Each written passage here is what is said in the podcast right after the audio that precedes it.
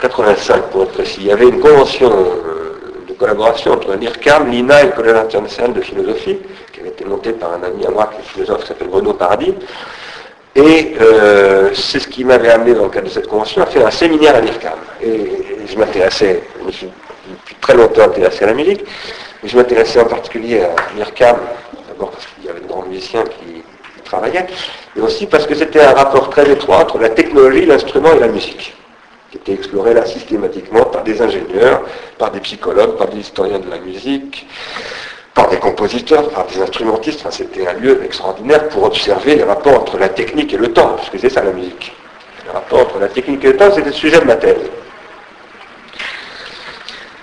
Et puis finalement, je suis parti de l'IRCAM à cette époque-là, parce qu'on euh, travaillait beaucoup sur un concept passionnant qui était porté par Di Giulio, qui était un grand ingénieur italien qui a développé ce qu'on appelle la Catrix, qui était la, machine temps réel que Pierre Boulez a développée pour la création qui s'appelle Répond, une œuvre magistrale euh, utilisant les technologies du temps réel. Et c'est dans ce contexte-là qu'a été développé le logiciel qui est devenu Max MSP que le monde entier connaît aujourd'hui dans le monde de la musique, qui est utilisé partout au cinéma ou ailleurs, dans le monde du son. Mais moi, je regrettais beaucoup que l'IRCAM ne travaillât pas sur les plateformes Atari. Qu'est-ce que c'était que les plateformes Atari ben, Ceux qui ont connu euh, les technologies musicales des années 80 savent qu'Atari c'était un concurrent de Apple. Atari était un, fabricant d'ordinateurs de, ce type, de micro-ordinateurs, qui avait repris les concepts d'Apple, euh, euh, la souris, l'interface graphique, etc. Aujourd'hui, ça paraît à tout le monde absolument inconcevable, un ordinateur sans interface graphique, mais il faut savoir que jusqu'en 1980, c'était inconcevable un ordinateur avec interface graphique, et que ceux qui ont conçu ça, c'est le Xerox Center, qui ensuite, avec Steve Jobs et les gens de l'équipe Apple, ont concrétisé dans une ergonomie qui est devenue maintenant la référence mondiale. Mais Apple a, fait, a développé le Macintosh et a fait son succès euh, maintenant très connu. Euh, Apple qui est maintenant un opérateur de télécommunications, mais euh, qui vient sur le marché des télécommunications et considère que le marché de l'informatique et de l'informatique c'est fini, et ils ont raison, on est en train de passer à autre chose. Mais ils ont eu un concurrent à un moment donné qui s'appelait Atari, qui n'a pas survécu. Mais Atari a quand même pas mal vécu pendant un certain temps. Et qu'est-ce qui a fait que Atari a vécu? C'est que Atari s'est mis sur le créneau de la musique. Et ce créneau de la musique, c'était des plateformes type Apple, mais vraiment dédiées à la manipulation du son musical. Et c'est ça qui a été un des grands déclencheurs, avec ce qu'on appelle les sampleurs, généralement, de ce qu'on a appelé la house music, la techno music, etc. etc. Peut-être que vous savez qu'en 1985, 85 ou 86, je ne me souviens plus, l'agent artistique de James Brown a attaqué le disc jockey d'une des grandes boîtes de nuit de Bruxelles parce qu'il avait ce disc jockey utiliser un sampler et des plateformes euh, de micro-informatique de ce type-là, micro-informatique musicale, pour bidouiller le fameux cri de, James Brown dans Sex Machine et le renverser, le jouer à l'envers et commencer à produire ce qu'on a appelé à cette époque-là la house music. Qu'est-ce que c'est que la house music? C'est la musique faite à la maison en utilisant des extraits euh, d'autres. Euh, voilà.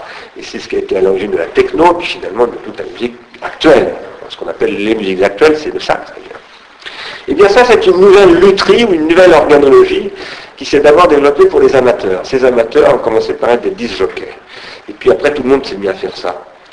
Et ça a développé des pratiques dont Olivier Donat, vous comptiez invité, qui n'a pas pu venir ici, avait raconté dans un rapport qu'il avait fait, pas le dernier, mais celui d'avant, sur les pratiques, euh, les pratiques culturelles des Français, puisque chaque euh, quatre ans, Olivier Donat, est un, un ingénieur de l'INSEE fait une grande enquête statistique sur les pratiques culturelles des Français, Donat n'avait pas hésité à dire, il y a quelques années, je ne sais plus exactement encore, il y a un million de gens qui font de la musique sur ordinateur en France. Et c'est vrai, euh, c'est tout à fait certain. Et ce sont des pratiques, alors évidemment, qui, sont, qui valent ce qu'elles valent, mais qui parfois donnent des choses très intéressantes, et en tout cas qui créent une culture musicale. Il n'y a aucun doute là-dessus. À partir du moment où vous manipulez du son, que ce soit en essayant de reproduire sur votre bignou, comme on dit chez les saxophonistes, euh, le son de l'extérieur, vous vous appelez, vous avez 17 ans, on n'est pas sérieux quand on a 17 ans, et on s'appelle Charlie Parker, on est à Kansas City, c'est en 1937, et on essaye de reproduire sur son bignou le son de l'estérion. On essaie de le reproduire en 1937 avec un phonographe qui permet de, décomposer le jeu de l'estérion. Le morceau s'appelle Lady Be Good, c'est un morceau très connu de l'estérion. Pourquoi est-ce que je dis ça? C'est parce que le premier morceau qui a enregistré Charlie Parker à la radio de Kansas City s'appelle Lady Be Good. C'est une reprise à l'alto de ce que l'historien jouait au ténor.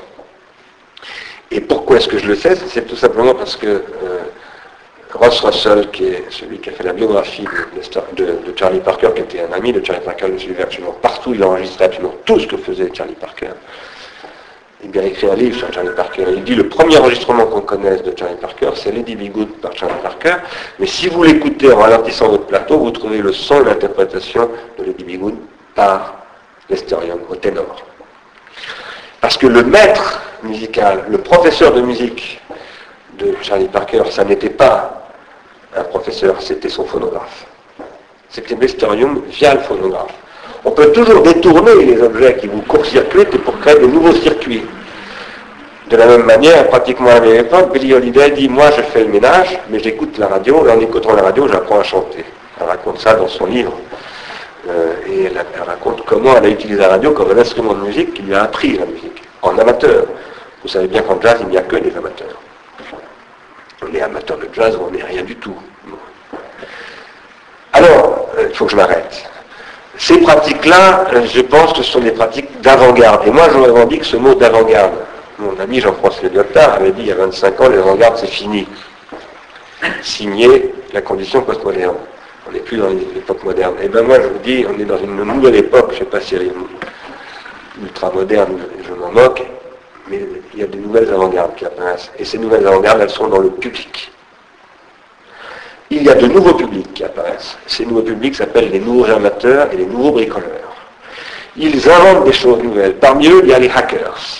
Qu'est-ce qu'ils disent les hackers? Ils disent, nous ne voulons pas être prolétarisés. Nous voulons reconstruire les savoirs des logiciels que nous développons. Nous voulons partager ces savoirs, nous voulons critiquer ces savoirs, nous voulons modifier ces logiciels. Nous ne sommes pas des consommateurs de logiciels, nous sommes des praticiens de logiciels.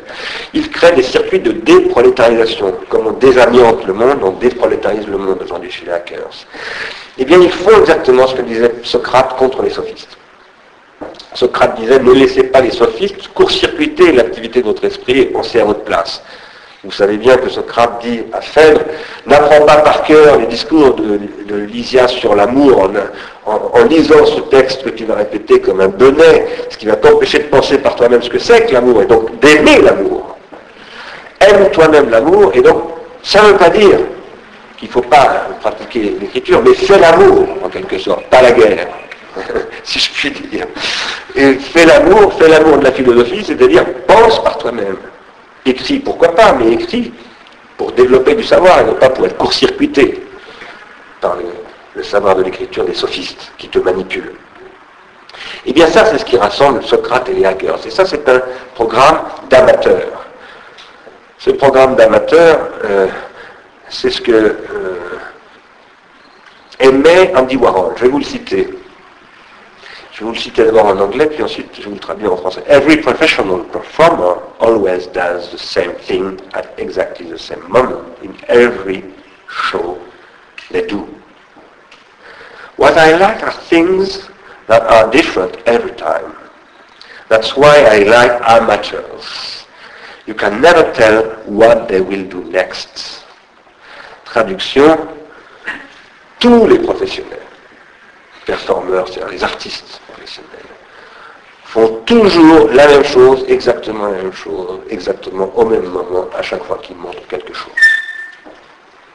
Ce que j'aime, ce sont les choses qui sont toujours différentes. C'est pourquoi j'aime les amateurs. Vous ne pouvez jamais savoir ce qu'ils vont faire. Voilà. Et c'est comme ça que euh, euh Warhol assigne la figure artistique est une figure d'amateur. C'est très beau. C'était ce qui était en introduction de, l'exposition dont je parlais tout à l'heure de Ralph Rugoff à San Francisco, Wallis Institute. Voilà, les professionnels, ce sont les sophistes. Donc, déprolétariser, ça veut dire déprofessionnaliser aussi. Ça veut dire virer les permanents des partis. Au Parti communiste, au Parti socialiste, à l'UMP, au Front National, partout. Virer les permanents. Leur dire, un parti, ce n'est pas une PME. On n'est pas là pour vous garantir une retraite. C'est les citoyens qui doivent faire la politique. Et un citoyen, c'est un amateur. C'est pas un professionnel. Maintenant qu'il faille payer des intendants pour apporter la bouffe au fait euh, de l'humanité, par exemple, oui, mais ça c'est autre chose. Ce ne sont pas des représentants politiques. Ce sont des serviteurs des citoyens. Merci de votre attention.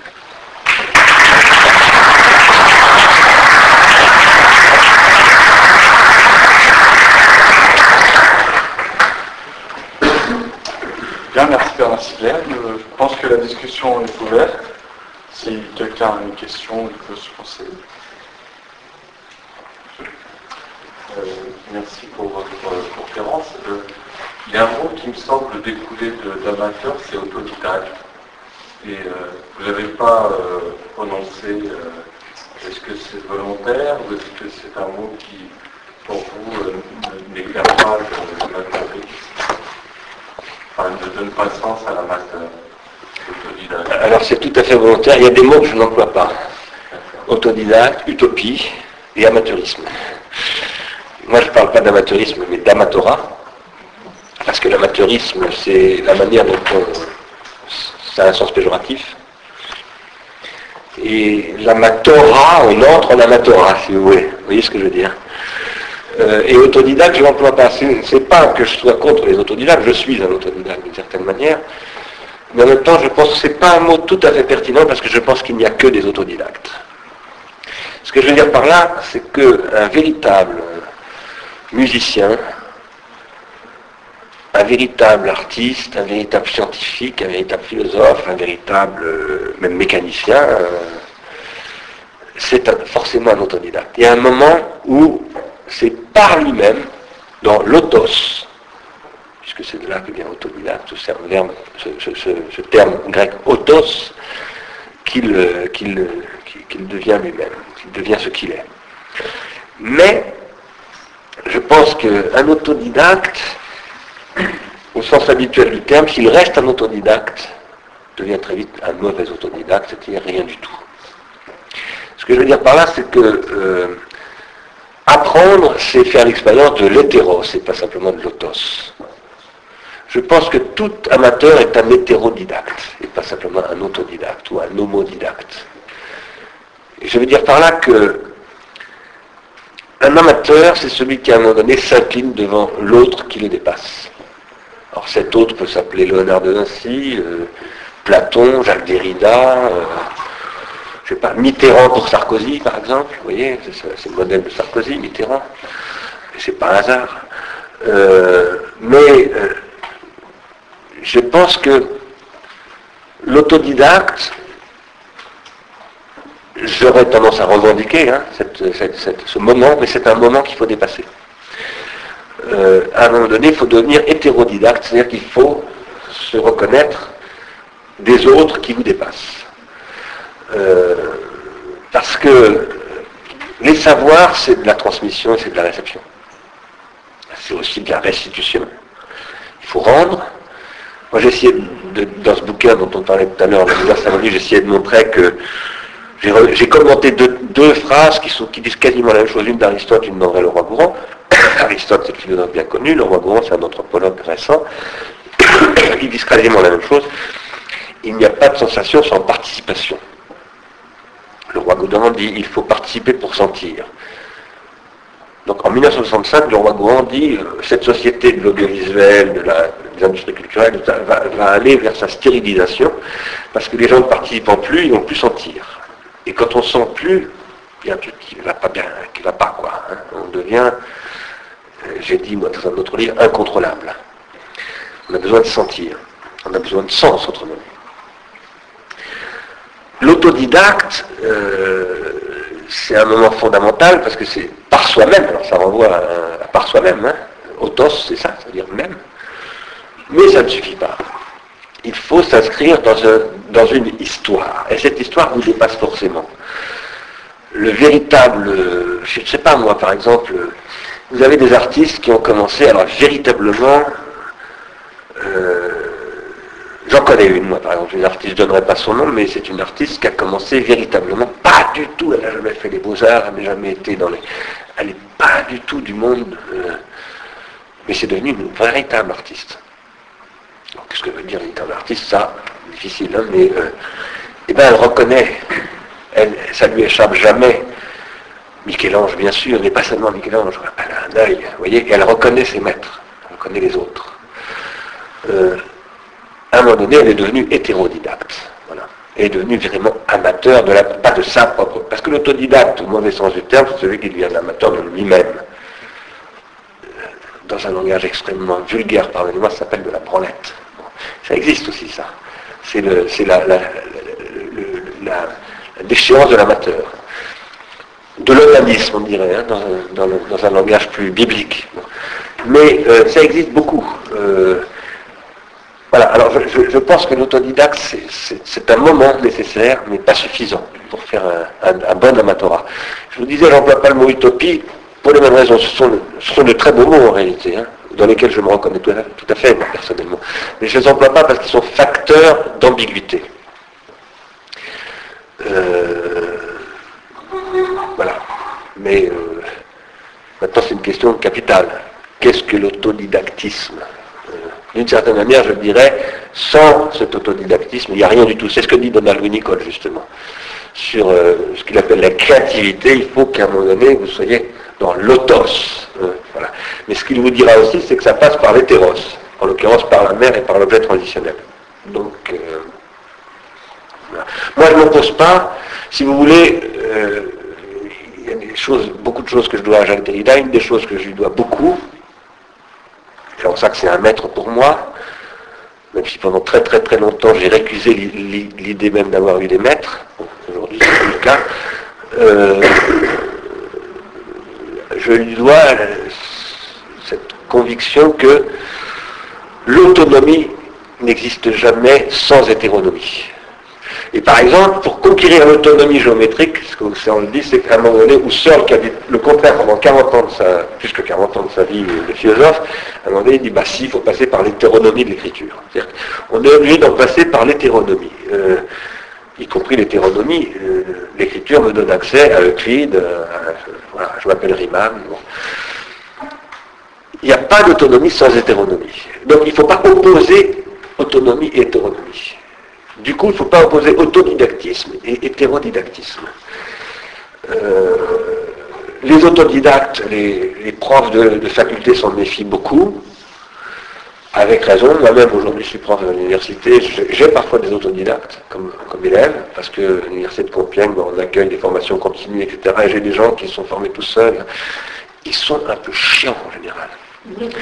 Euh, il faut les débourrer beaucoup plus que. Mais en même temps, ils sont chiants, mais en même temps, ils sont passionnants quand on arrive à les faire passer au-delà du stade de l'autodidactisme. Donc, ça veut dire, ce que je veux dire par là, c'est que c'est très bien et très nécessaire. Ils apportent beaucoup d'ailleurs aux étudiants plus jeunes qu'eux qui n'ont pas eu cette, euh, ce passage-là. Mais euh, voilà, il ne faut pas opposer les deux. C'est un vaste sujet. Hein.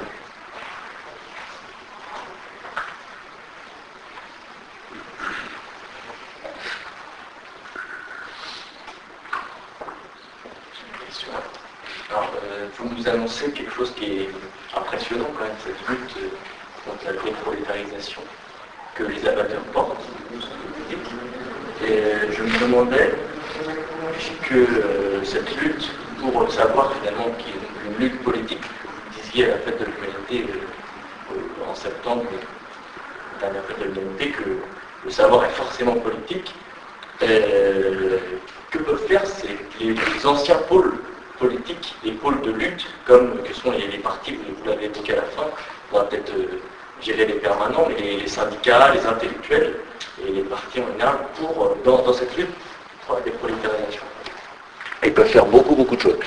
D'abord, je ne voudrais pas du tout dire qu'il faut virer les permanents. Je voudrais simplement dire aux permanents qu'il faut qu'ils pensent un petit peu à autre chose qu'à leur retraite. Mais ça peut être utile à la nation par exemple, et à leurs adhérents. Bon, euh, quels qu'ils soient, hein, il y en a partout des permanents, dans tous les partis.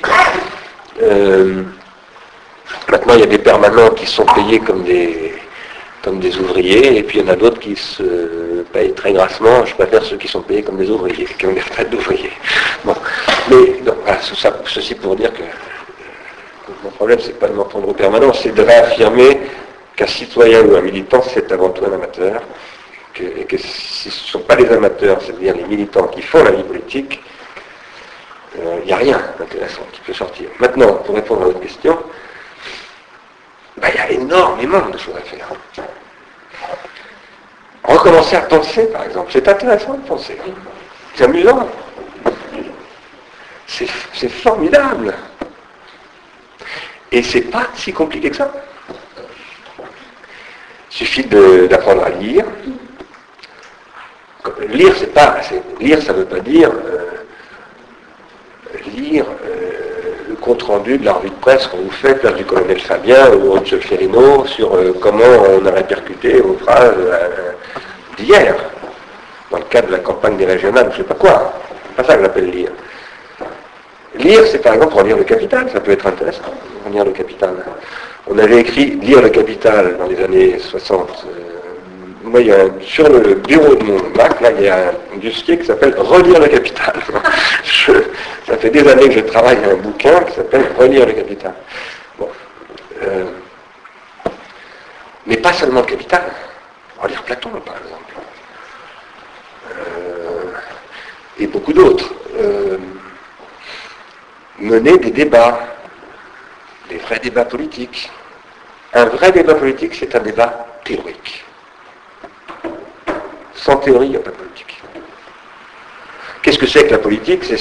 La, politique, c'est un mode de vie euh, que dans un langage un peu précis, on appelle depuis Simonon un processus d'individuation collective, psychique et collective.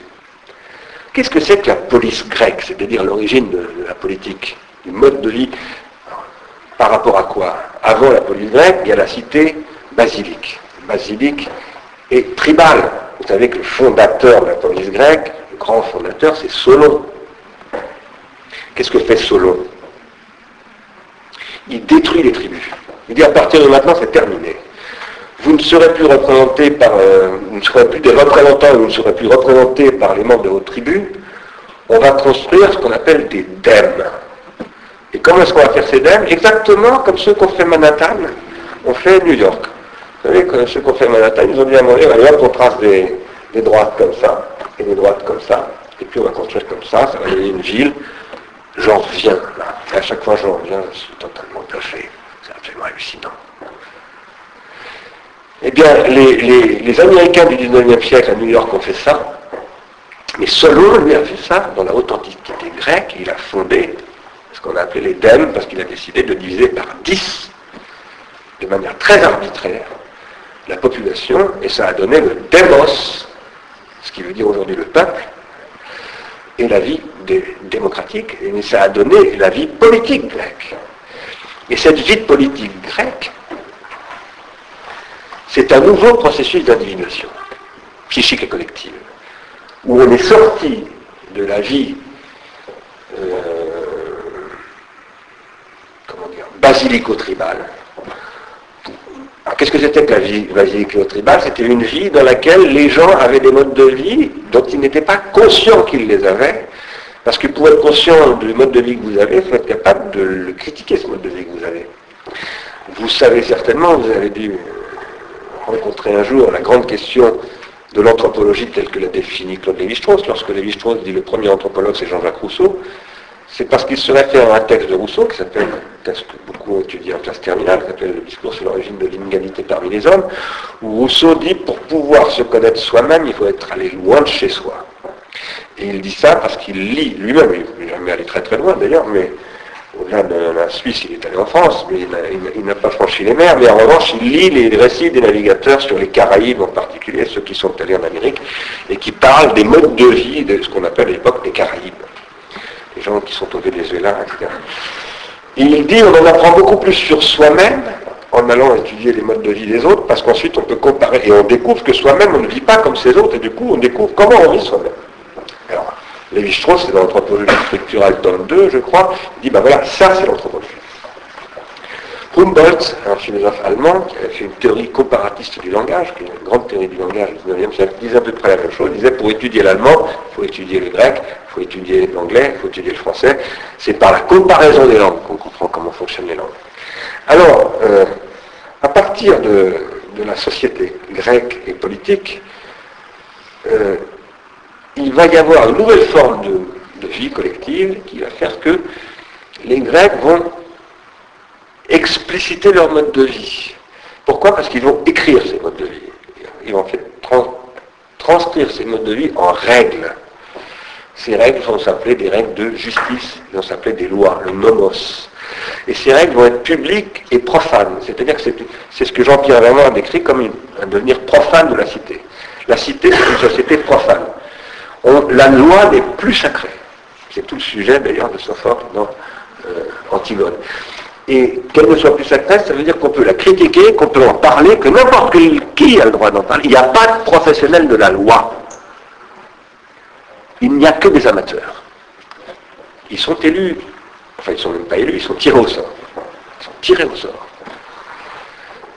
Socrate, à un moment donné, est tiré au sort pour aller euh, représenter euh, le, peuple.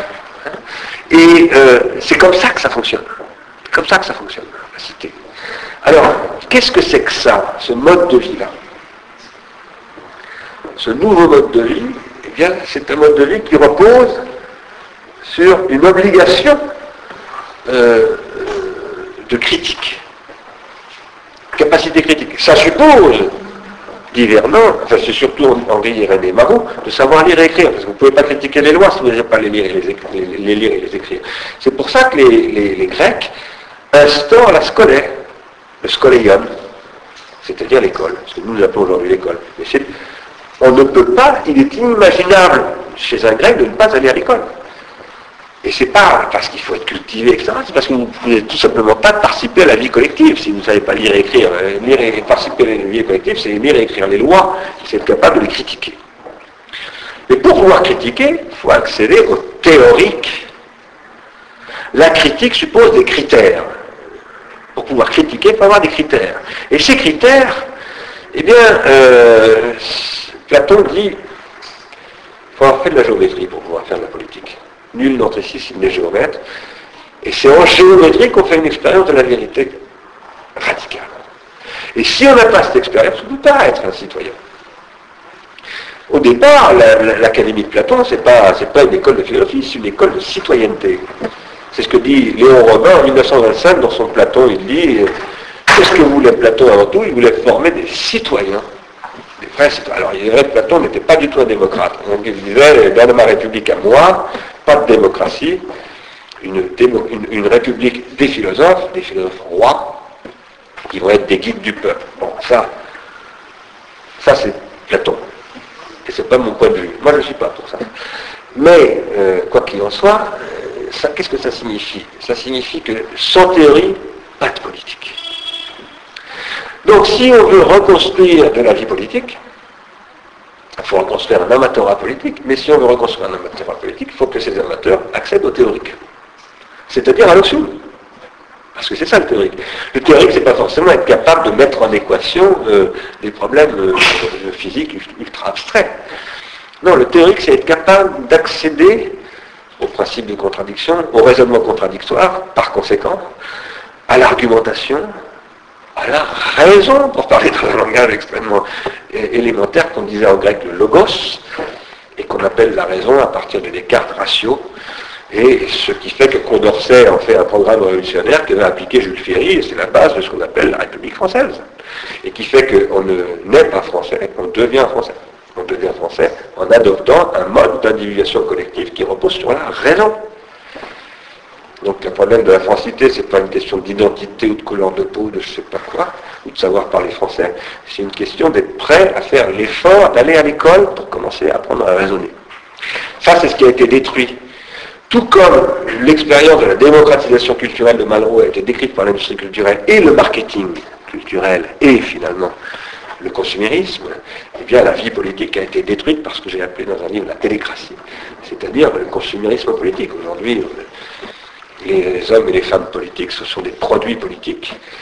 consommables. Or, ça veut dire qu'ils ne sont pas politiques. Parce que le, politique, c'est comme les œuvres d'art, ça ne se consomme pas. La politique, c'est un problème inconsommable et insoluble. Il n'y a pas de solution.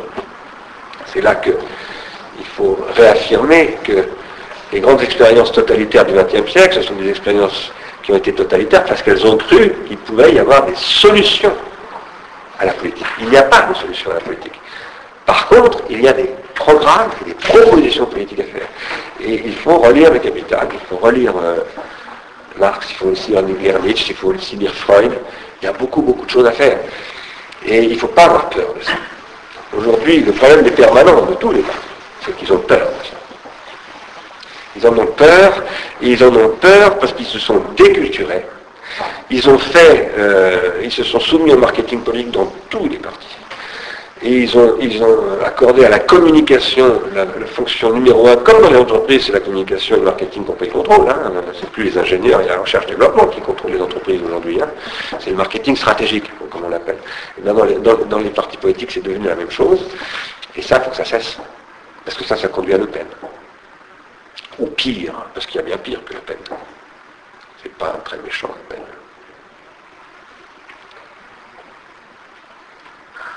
Quand je dis que c'est pas très méchant, il est très méchant. Mais il y a bien plus méchant encore. Il y a surtout bien plus dangereux. Voilà. Euh, n'a pas réussi en France, heureusement pour nous, mais ça c'est très dangereux. Vous voyez ce qui se passe en Italie actuellement. Voilà, ça c'est très très très dangereux. Et ça c'est le problème. Bon.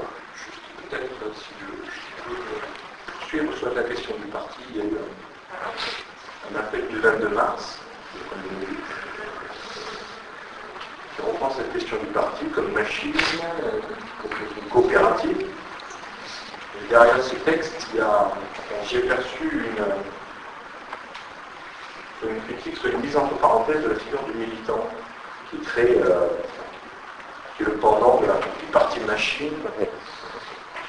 C'est un sujet délicat parce que on a tous des, euh, des motivations, des, motifs d'engagement, mais la figure du militant, il faudrait savoir que cette figure que tu as été comme militant, je très.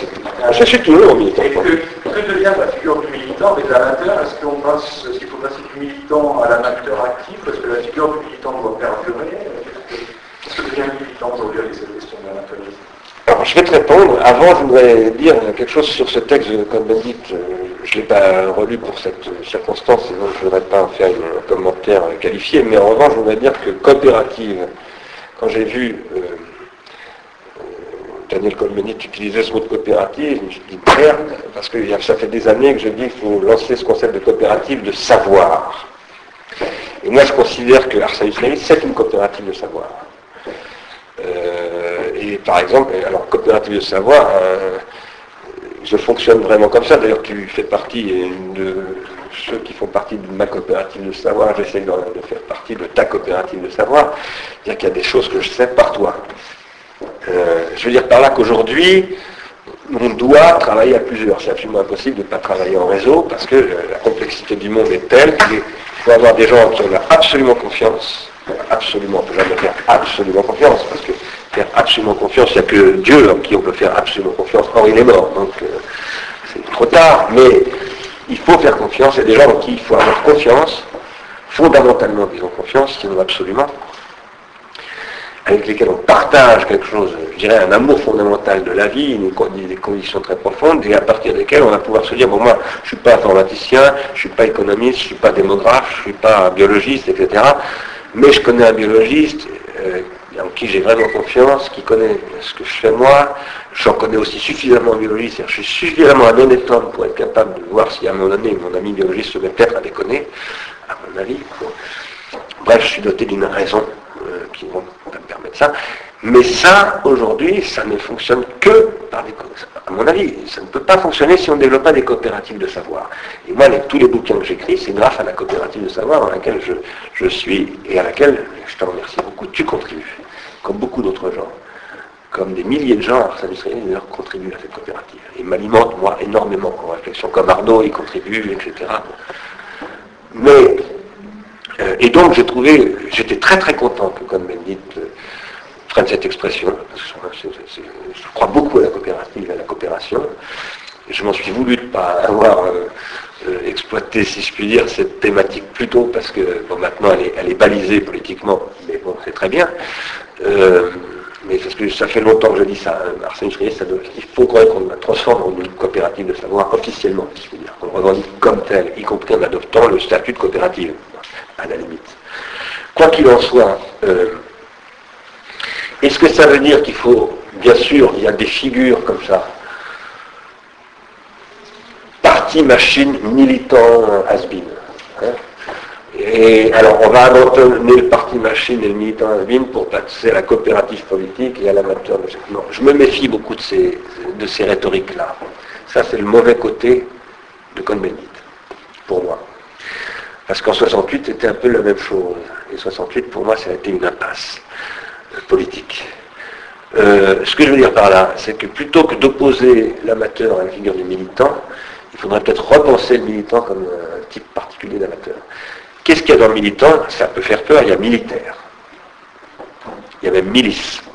Ça, ça peut faire très très peur.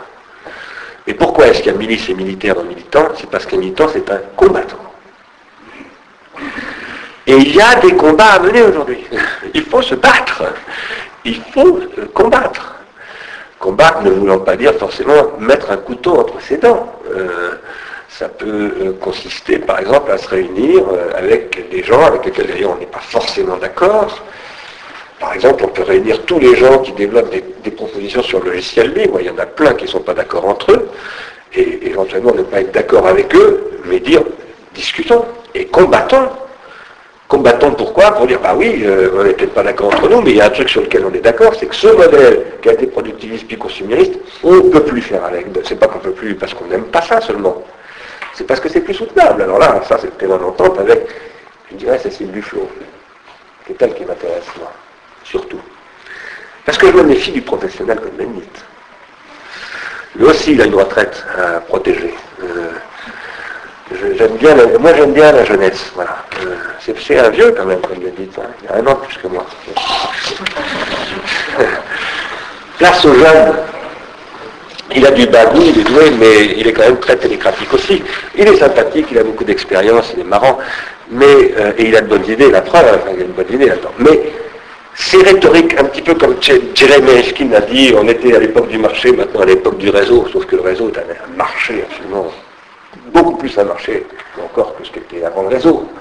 Donc ce sont des logiques d'opposition sommaires, simplistes et un peu sophistiques.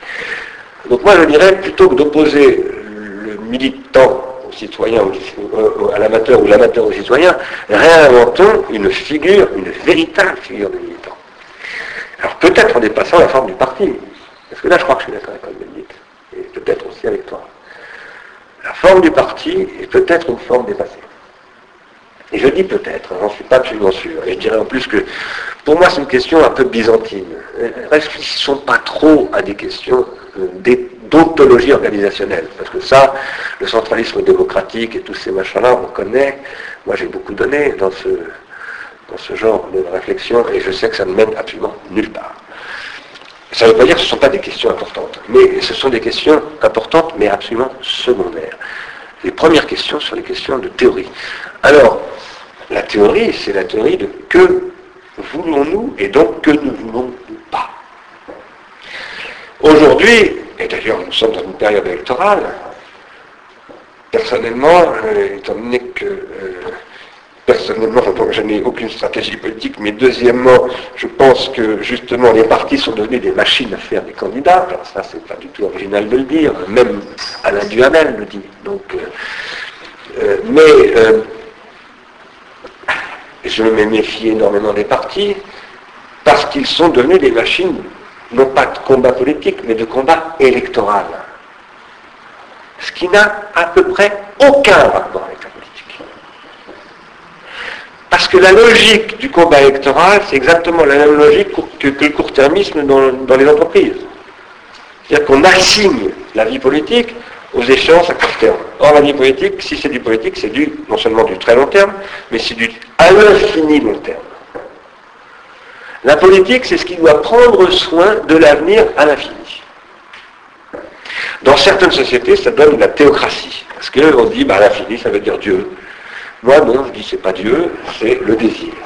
Que ça passe par Dieu pour les uns ou pour les autres, ça m'est égal. Mais j'ai rien contre, contre En revanche, je veux dire contre ceux qui vont projeter ça dans une figure de Dieu ou d'autre chose. Ça ne me dérange pas du tout, personnellement. Pour moi, le problème aujourd'hui, ce n'est pas le religieux, c'est le marketing. Les adversaires, ce n'est pas du côté des imams, des rabbins ou des curés, c'est du côté des cabinets de marketing, je trouve. Les alliés aussi se trouvent du côté des cabinets de marketing, parce qu'il n'y a pas que des imbéciles dans les cabinets de marketing, il n'y a pas que des gens malhonnêtes et, et mal intentionnés dans le monde du marketing, et je l'ai souvent dit, le marketing est indispensable à une société industrielle. Sans marketing, on ne peut pas développer des produits industriels. Et nous sommes dans une société industrielle. Mais il faut réinventer entièrement le marketing. J'ai fait une proposition là-dessus, d'ailleurs, dans la télécratie contre la démocratie, et je pense qu'on va refaire cette proposition pour les élections de 2012. Alors pourquoi élections Je parle d'élections. Les élections, ce n'est pas sans importance. Ce sont ce qu'on appelle des rendez-vous politiques.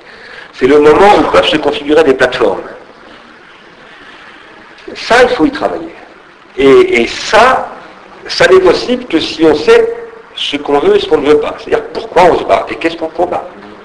On doit d'abord se battre pour quelque chose, on doit mener des combats positifs. Qu'on doit d'abord se battre pour une idée, il faut avoir des idées pour ça.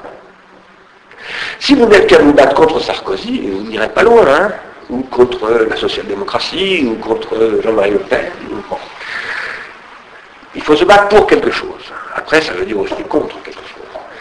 Mais se battre pour quelque chose, ça veut dire se battre. Et pour se battre, il faut s'organiser en formation de combat. Ça, ça veut dire en militant. Donc moi, je ne crois pas du tout que la figure militante soit finie. Ça, c'est le postmodernisme qui nous raconte ça. C'est un vieux postmoderne, comme vous dites. C'est vieux le postmodernisme, c'est totalement jetable. Mais la modernité, ça fait peut-être pas encore, euh, peut-être que ça n'a pas encore vraiment commencé comme dit peut-être Bruno Latour. Et euh, il serait peut-être temps de commencer à être moderne. Et moi je dis qu'être moderne, c'est être amateur et militant. Mais c'est un militant qui n'est pas le militant, bah, le militant dont parle euh, la machine du parti stalinien, dont parle, parce que c'est ça qui est à l'horizon, dont parle Cohn-Bendit, qu'il a beaucoup combattu et, qu'il l'a très très maltraité. Hein, le juif allemand Cohn-Bendit, on connaît hein, dans l'humanité, c'était quand même, ça a existé. Et bon, on comprend qu'il a une, grande rancœur contre ça. Euh, c'est une très très vieille question qui n'est plus du tout d'actualité. Euh, la vraie question d'actualité, c'est comment on ne fait pas du marketing politique vert. Ça, c'est. Et je viens de trouver un texte de Cécile Duflo que je n'ai pas encore lu, je l'ai trouvé dans le métro sur le, mail. Donc je vais voir, est-ce que, est que du côté des Verts, d'Europe Écologie, ça avance un peu de ce côté-là.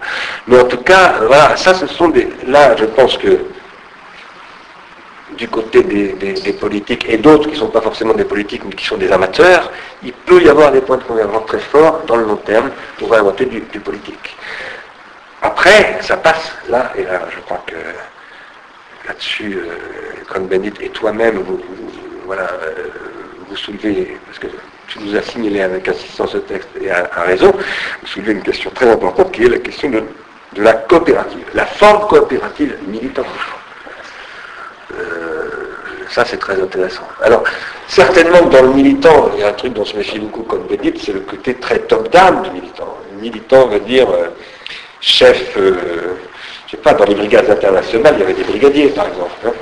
Euh, donc il y en avait qui, commandaient, d'autres qui exécutaient, etc. cela dit, dans les, sur les, fronts guerriers, vraiment, hein, c'est difficile de faire autrement. Hein, Mais euh, alors peut-être qu'il faut ainsi abandonner la figure du front guerrier, euh, classe contre classe, Maurice Torres, tout ça, oui, voilà, vraiment c'est quand même des vieux. Ben, oui, mais il y a quand même des combats à mener. Donc, d'accord, faisons de la guérilla bottom-up, que top-down, et qu'est-ce que c'est que la guérilla bottom-up ben, J'ai écrit un texte qui s'appelle euh, justement La guérilla des esprits. Euh, pour une, lutte pour les métadonnées, euh, ça c'est de la guérilla, mais c'est de la militance. Ça renvoie un tout petit peu d'ailleurs sur la question tout à l'heure sur autodidacte et, et, ce que j'appelais hétérodidacte. Je crois qu'il ne faut pas opposer les modèles ascendants aux modèles descendants, parce que je pense que les organisations sont toujours des, des agencements des deux. Et c'est un sujet passionnant, donc je me dis qu'il faudra qu'on en fasse peut-être un jour un sujet de discussion avec, euh, comme Bendy, tous les verts, alors ça industrialise. Parce qu'il il faut inventer des nouvelles, formes, c'est clair. Peut-être que tu veux dire des choses. Enfin, le militant sur lequel la figure du militant de manière, de manière directe, c'est pas possible politique, mais c'est le militant au sens exécutant d'une stratégie euh, marketing politique finalement. Mais là où ça se rend la c'est que lui-même a cette figure-là, euh, cette personnalité-là en tout cas. Donc euh, le discours, enfin le danger, enfin le, danger, l'effet de bord que peut avoir ce discours, notamment au Parti Socialiste, c'est qu'il parle moins que du militant. Disons, le militant se prend de plus en plus avec des pincettes, notamment parce qu'aujourd'hui, comme ici, il y a des caméras qui filment, et les militants, il n'y a rien de plus catastrophique quand on va dans une réunion de militants qu'on les filme et que ça passe en, que c'est diffusé. Parce que l'image même du parti, euh, sens que le militant protégé, c'est une, couche d'oignon pour protéger les paroles qui se diffusaient et qui se modifient au fur et à mesure qu'elles étaient.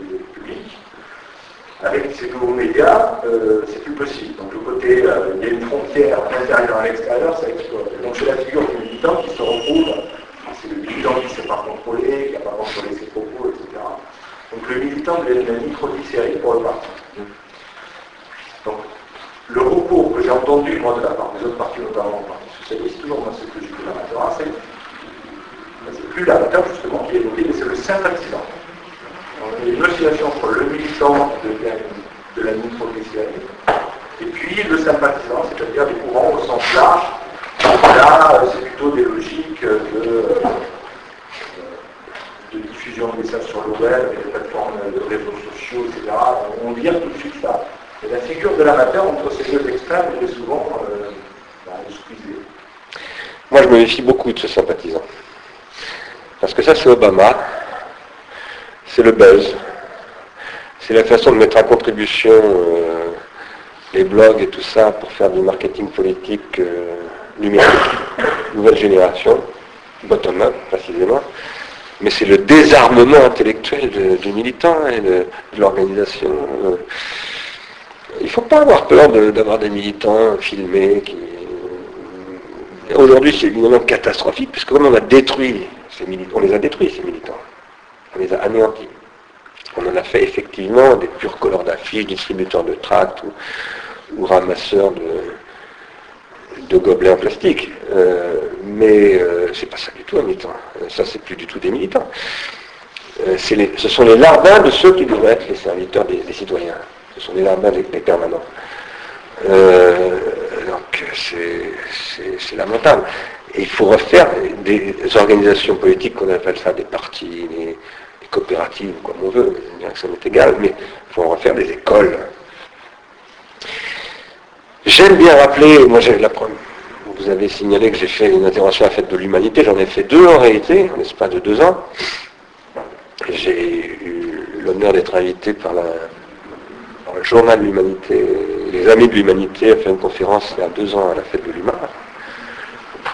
Euh, j'ai engueulé les gens qui m'avaient invité, amicalement, affectueusement même, mais je les ai engueulés. En fait, ça a commencé, non pas par la fête de l'humanité, mais par une invitation qui m'avait été faite à la Cité des sciences et de la musique, et, à la Cité des sciences et de l'industrie, par le Parti européen, des gauches européennes, où euh, un militant communiste français a fédéré des, des partis de gauche européens et aussi écologistes, et c'est là que j'avais commencé par engueuler euh, un petit peu, si je puis dire, euh, les gens qui m'avaient invité, en disant, écoutez, moi j'ai connu le Parti communiste, j'y étais membre pendant dix ans. Et quand j'étais membre du Parti communiste, il y avait l'Université Nouvelle, rue de Rennes à Paris, euh, et on y formait des militants, là pour le coup, des militants de la CGT, de Renault Milliancourt ou d'ailleurs. Et voilà, et j'ai rappelé que Jean-Pierre Vernon, il faisait des cours sur ce que je viens de dire tout à l'heure, ce que j'ai dit sur la cité grecque, Vernon l'a dit aux militants du Parti communiste dans les années 60. Vernon était un résistant, vous le savez bien, c'était un compagnon de route, comme on les appelait. il croyait beaucoup à la formation, pas forcément des militants communistes, mais des militants euh, des partis politiques. Euh, et puis, j'ai beaucoup insisté sur le fait que si je me suis mis un jour à faire de la philosophie, c'est grâce à la nouvelle critique qui était un organe du Parti communiste français, voulu par Valdec-Rochet, dans lequel j'ai découvert Claude Lévi-Strauss, Roland Barthes, Jacques Derrida, Julien Kristeva, Jacques Lacan, etc parce que c'était la revue des intellectuels communistes euh, et, on y accueillait ces gens qui n'étaient pas du tout des communistes, qui n'étaient pas des anticommunistes non plus, mais qui étaient euh, Lévi-Strauss, Derrida, tout ça, ce n'était pas des communistes. Barthes n'a jamais été communiste. On parlait d'eux, on leur faisait honneur, etc. Et on menait des débats. Et, j'ai relu, moi, quand, quand m'a invité à là, je suis allé relire toutes les. Parce que j'avais lu, je les vendais, moi, ces journaux ces, revues. J'allais les vendre porte à porte à Sarcelles. Je vendais la nouvelle critique à des cheminots, quand même, à des, gens qui, étaient des chauffeurs de locomotives. Et alors ils l'achetaient parce que c'est la presse du parti. Ils ne le lisaient pas forcément, mais peut-être qu'ils ne le lisaient pas, mais leur nom le lisait peut-être. Donc euh, symboliquement, c'était très important d'avoir le nom de Jacques Lacan dans la bibliothèque. Euh, et le parti, à cette époque-là, moi j'étais secrétaire de cellule, c'était une école. D'ailleurs, c'est là que j'ai appris à, lire, à écrire. J'ai fait une école, une école du parti, moi. Et, c'est comme ça que quand je me suis retrouvé en, prison, euh, ben, j'ai pu me débrouiller tout seul. Je n'étais pas un pur autodidacte. Parce que le parti m'avait appris à lire et à écrire et à critiquer et à argumenter. Euh, et, ça, euh, eh bien, ça a été, ça a formé des générations et des générations de, militants, y compris comme Bendit d'ailleurs. Euh, et ça, c'est extrêmement précieux. Il ne faut pas avoir peur des militants. Simplement, il n'y en a plus des militants aujourd'hui. Il y a des ramasseurs de gobelets vides. Pas du tout la même chose. Il y a des femmes de ménage qu'on ne paye pas. Ce pas des militants. Un militant, ça argumente, ça se bat, ça, ça vire un patron qui ne lui plaît pas, etc. Ça vote, ça a des idées, ça lit, ça écrit quand j'étais secrétaire de cellule, moi j'écrivais la chronique, j'écrivais, euh, pour le journal de ma cellule, j'écrivais un édito. C'est la première fois que je me suis mis écrire. Je me souviens très très bien qu'en 1900, je combien, 70 ou 71, Georges Pompidou, qui était président de la République française, avait lancé le référendum sur l'entrée de l'Angleterre dans le marché commun. Et je me souviens, c'était mon premier article, j'avais fait euh, expliquer pourquoi Georges Pompidou se servait de ça pour détourner l'attention de sa politique intérieure. Ah, peut-être que mon papier était archi nul. Je l'ai perdu ce papier. Il était sorti à la geste Etner, euh, à René Auté, euh, distribué dans les boîtes aux lettres. Mais j'ai appris à écrire. Euh, et, donc à lire, parce que pour apprendre à écrire, il faut commencer par apprendre à lire. C'était les écoles, voilà. Alors maintenant, laissons tomber le parti, faisons une coopérative. Moi, je veux bien. Moi, je dis, euh, Arsène Smith, alors Arsène n'a pas aucune, vocation de devenir un organe politique, cela dit. Hein. Mais euh, cela dit, Arsène Smith, nous essayons de mettre en place des modèles coopératifs, collaboratifs. Maintenant, nous allons nous doter d'ailleurs d'instruments pour ça. Je pense qu'il faut développer des instruments, des technologies politiques. Et que par exemple, au lieu de, bloguer euh, d'utiliser Eric Lemeur à l'UMP ou je ne sais pas quel blogueur de Chicago pour, euh, pour Obama et que maintenant tous les sociodémocrates et peut-être un peu les communistes cherchent à en faire autant, parce que ça on en entend parler dans les partis, ces trucs-là, Obama élu par le buzz, etc. Bon. Plutôt que de faire ça, il faudrait essayer d'inventer de vrais instruments politiques, de débats politiques internes, qui permettraient vraiment d'organiser des débats contradictoires en ligne, etc., au lieu d'utiliser les outils du marketing. Euh, euh, de manière euh, qui va transformer tout ça en un nouveau marketing numérique. Et ça, c'est possible. On peut véritablement utiliser les, métadonnées, justement, dont je parlais tout à l'heure, pour fabriquer des appareils critiques politiques. Et ça, c'est vraiment passionnant. Par exemple, je disais tout à l'heure, revenir le capital. Pourquoi on ne mettrait pas en place au sein du Parti communiste, d'Europe Écologie, du Parti Socialiste, je ne sais pas quoi, euh, une, euh, alors tout le monde s'en prend à Google, Google, Google. au lieu de s'en prendre à Google en disant ah bah Google, machin, je ne dis pas qu'il faut être pour ou contre Google, c'est pas, pas le problème. Mais au lieu de faire ça, pourquoi ne pas créer une bibliothèque politique où on dirait bon, les communistes vont relire le capital, les socialistes vont relire Keynes et Schumpeter, les écologistes vont relire, je sais pas, euh, Phonexcule, euh, etc. Bon. Ils vont mettre ça en ligne. Et on va mettre en place des technologies d'annotation collaborative où on va créer des débats critiques transpartis. Alors ça, c'est une vraie coopérative politique. Et là, on se met à préparer les élections présidentielles de 2012, non pas parce qu'on a besoin de trouver du boulot pour les retraités euh, qu'il va falloir recaser au Sénat ou je ne sais pas où, mais parce que c'est une échéance politique qu'on a un rendez-vous, comme on dirait dans un langage qui n'est pas le mien, avec la France, et que dans ce rendez-vous avec la France, on va dire, tiens, ben, on va inventer maintenant une nouvelle façon de faire de la politique, on va pas prendre les Français pour des gros crétins. On va s'adresser à leur... Et alors on va dire, ben, vous pouvez adhérer à des partis politiques, vous pouvez entrer sur des blogs. Si vous voulez pouvoir taguer ça, ben, il y a des codes d'accès, etc. Peut-être qu'une condition, c'est d'être militant du parti. Mais vous pouvez être aussi accueilli en tant que non militant pour accéder à un certain nombre de choses. Tu vois ce que je veux dire Alors on reconstruit, on reconstruit une sorte d'oignon et de fleur d'oignon, mais ce n'est pas pour cacher les militants dont on a honte, c'est pour travailler. Et pour pouvoir travailler, il y a des moments où il faut être... Euh, voilà, il faut avoir le temps de ne pas être dans le débat surexposé aux médias, parce que le problème, c'est les médias. Il y a plein de choses à faire.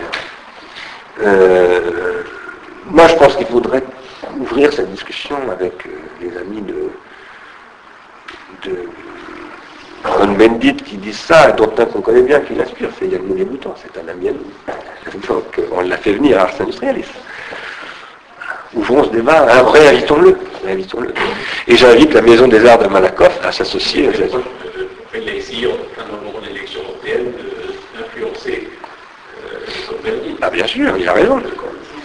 La déclaration de Cohn-Bendit était reprenait comme partie. Euh, bien entendu. Comme tu le sais, parce que je te l'ai dit, euh, mon ami Philippe Mérieux, candidat d'Europe Écologie, m'avait demandé de le soutenir et j'ai répondu que non, parce que moi je ne veux pas soutenir euh, euh, en tant que président industrialiste un candidat comme ça. ça ne me paraît pas possible. Mais en revanche, je lui ai répondu devant une caméra en disant je suis tout à fait prêt, après les élections, à ce qu'on discute. Et donc j'ai invité euh, Philippe Mérieux à ce que l'Europe Écologie vienne discuter avec Ars Industrialis. Invitons aussi notre ami euh, Yann, euh, puisqu'on le connaît de longue date. Et pourquoi pas Con Bendit s'il n'est pas trop surchargé avec son programme télécratique.